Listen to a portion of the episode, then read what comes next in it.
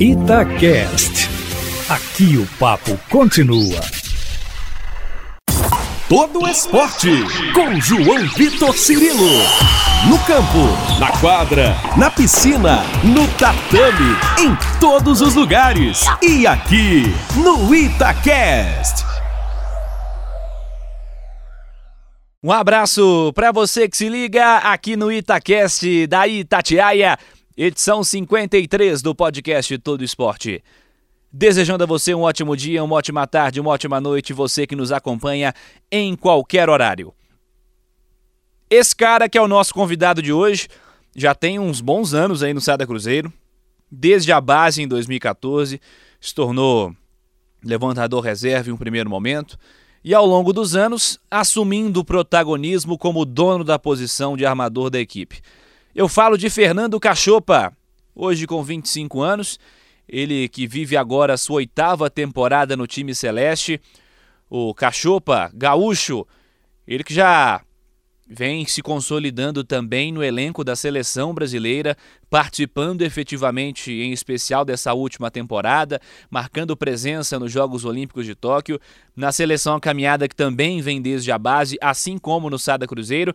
É muito bom receber esse cara aqui para falar sobre o presente e o futuro também. Dias depois que o primeiro título da temporada já foi garantido, o Campeonato Mineiro, com o troféu levantado pela equipe celeste em mais uma decisão contra o Minas.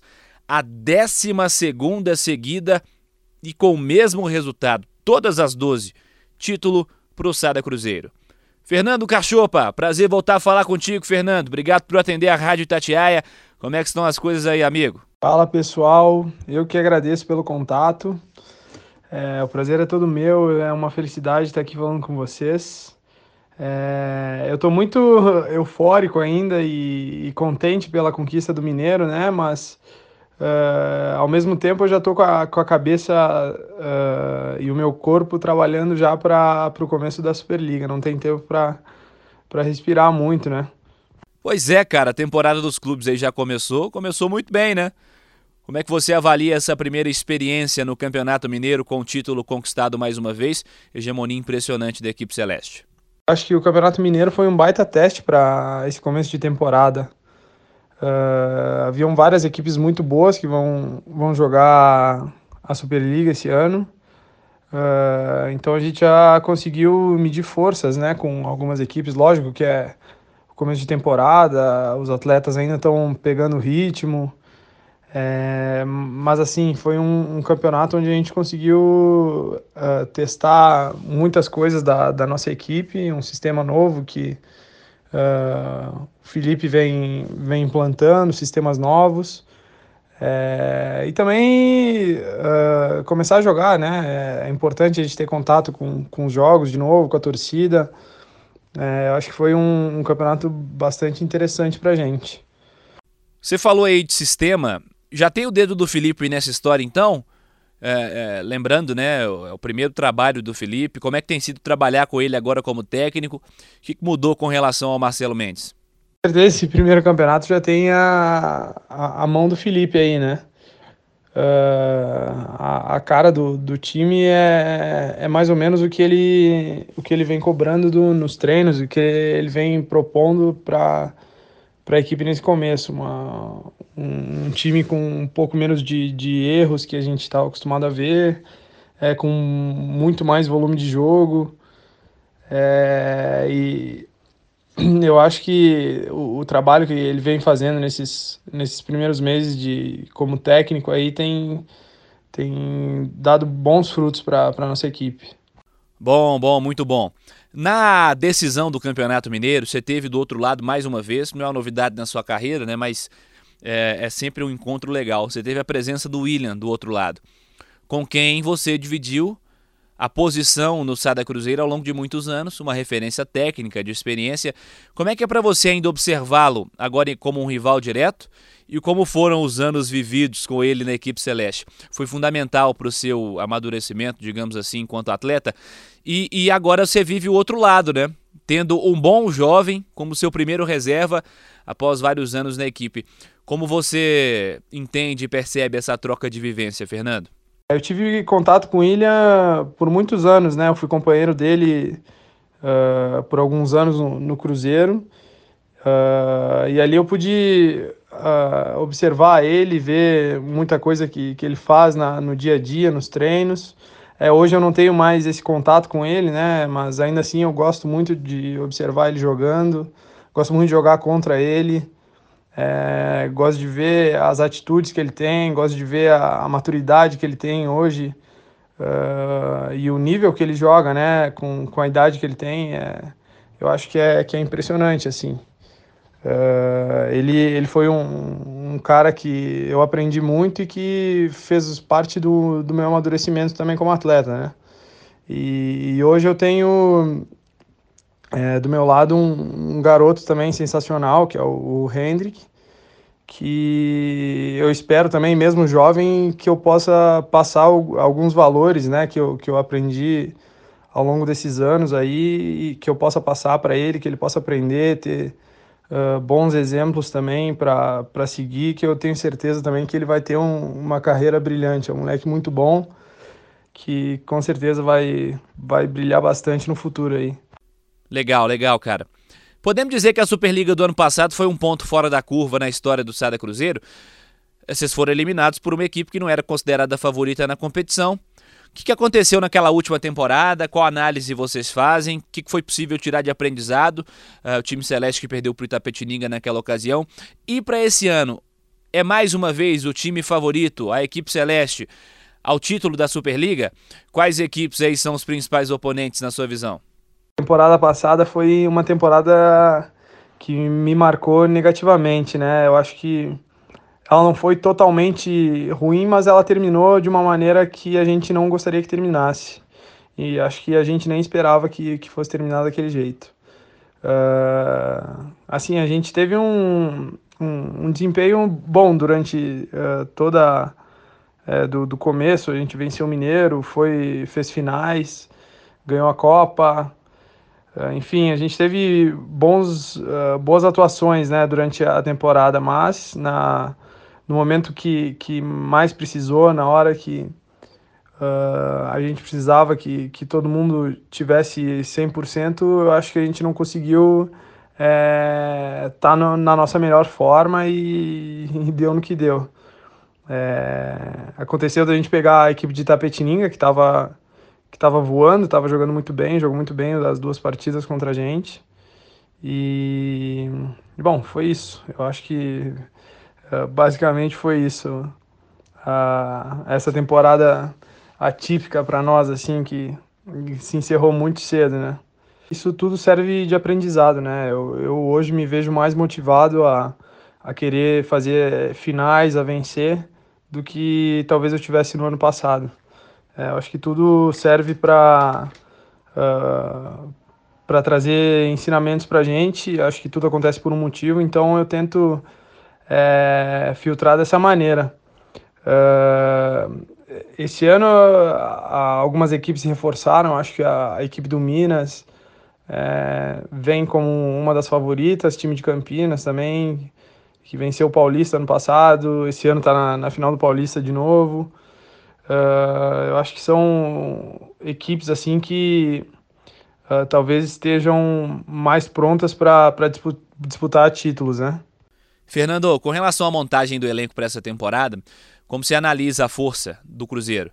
O que mudou com relação ao último ano? Destaque aí para a volta do Wallace, claro. O grupo está mais qualificado? Como você avalia, analisa esse cenário?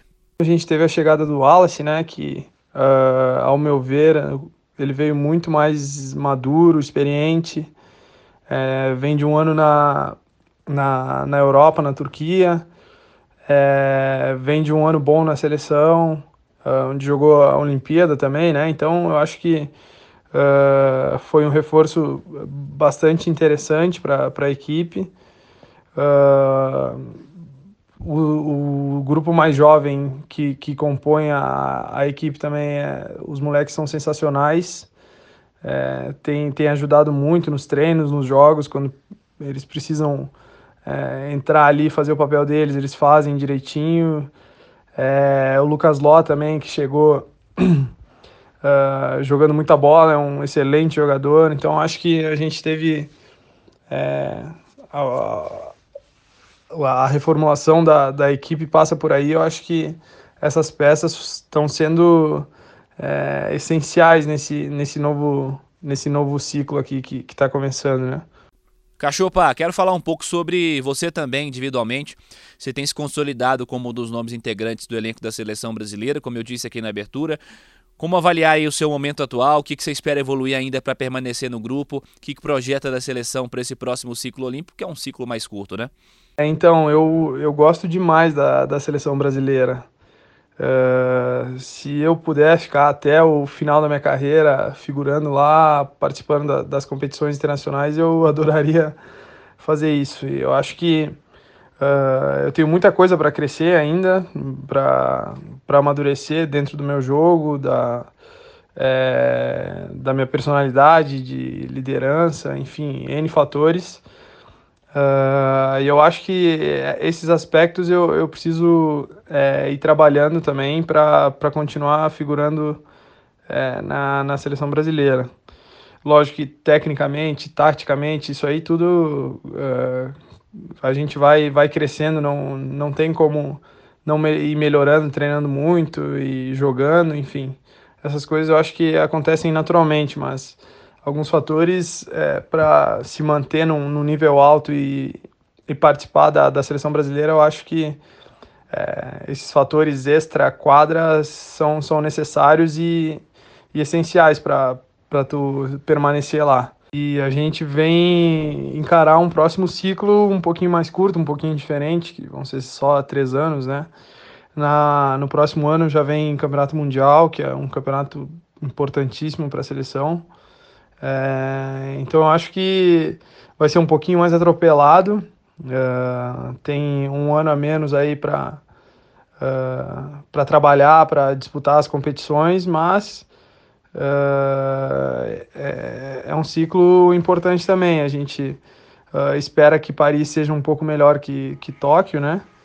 E, e eu acho que to, todo mundo que, que, que, trabalha com vôlei, que, que quer estar tá lá, eu acho que uh, quer dar o seu melhor nesses próximos três anos para chegar lá e, e, e pô, trazer um resultado melhor para o Brasil, né? É, comigo não é diferente. O meu sonho é, é, ter uma medalha olímpica. E, cara, esses próximos três anos aí eu vou, vou dar meu máximo para estar tá figurando. E se tudo der certo, trazer uma medalha para cá. Tomara que sim, tomara que sim. Falamos de seleção e, e vamos falar um pouco mais amplo assim. Como se avalia o momento do voleibol brasileiro de uma maneira mais ampliada, uma visão mais ampliada assim? É, é, a nossa liga, a nossa formação de atletas, nossa seleção. Como você considera o cenário atual do nosso voleibol? Temos algo a evoluir, a melhorar, pensando no alto nível? Há algo que te preocupe, que te chame a atenção? Cara, é, eu acho que a gente tem bastante coisa para melhorar, assim. Eu acho principalmente na, na, na, nossa liga aqui e nas categorias de base. Eu acho que desde a, isso vai desde a iniciação, né? A seleção, cara, eu, eu tenho certeza que a seleção vai, vai continuar indo bem durante alguns anos. A gente tem bons atletas, é, muitos atletas novos, inclusive, né?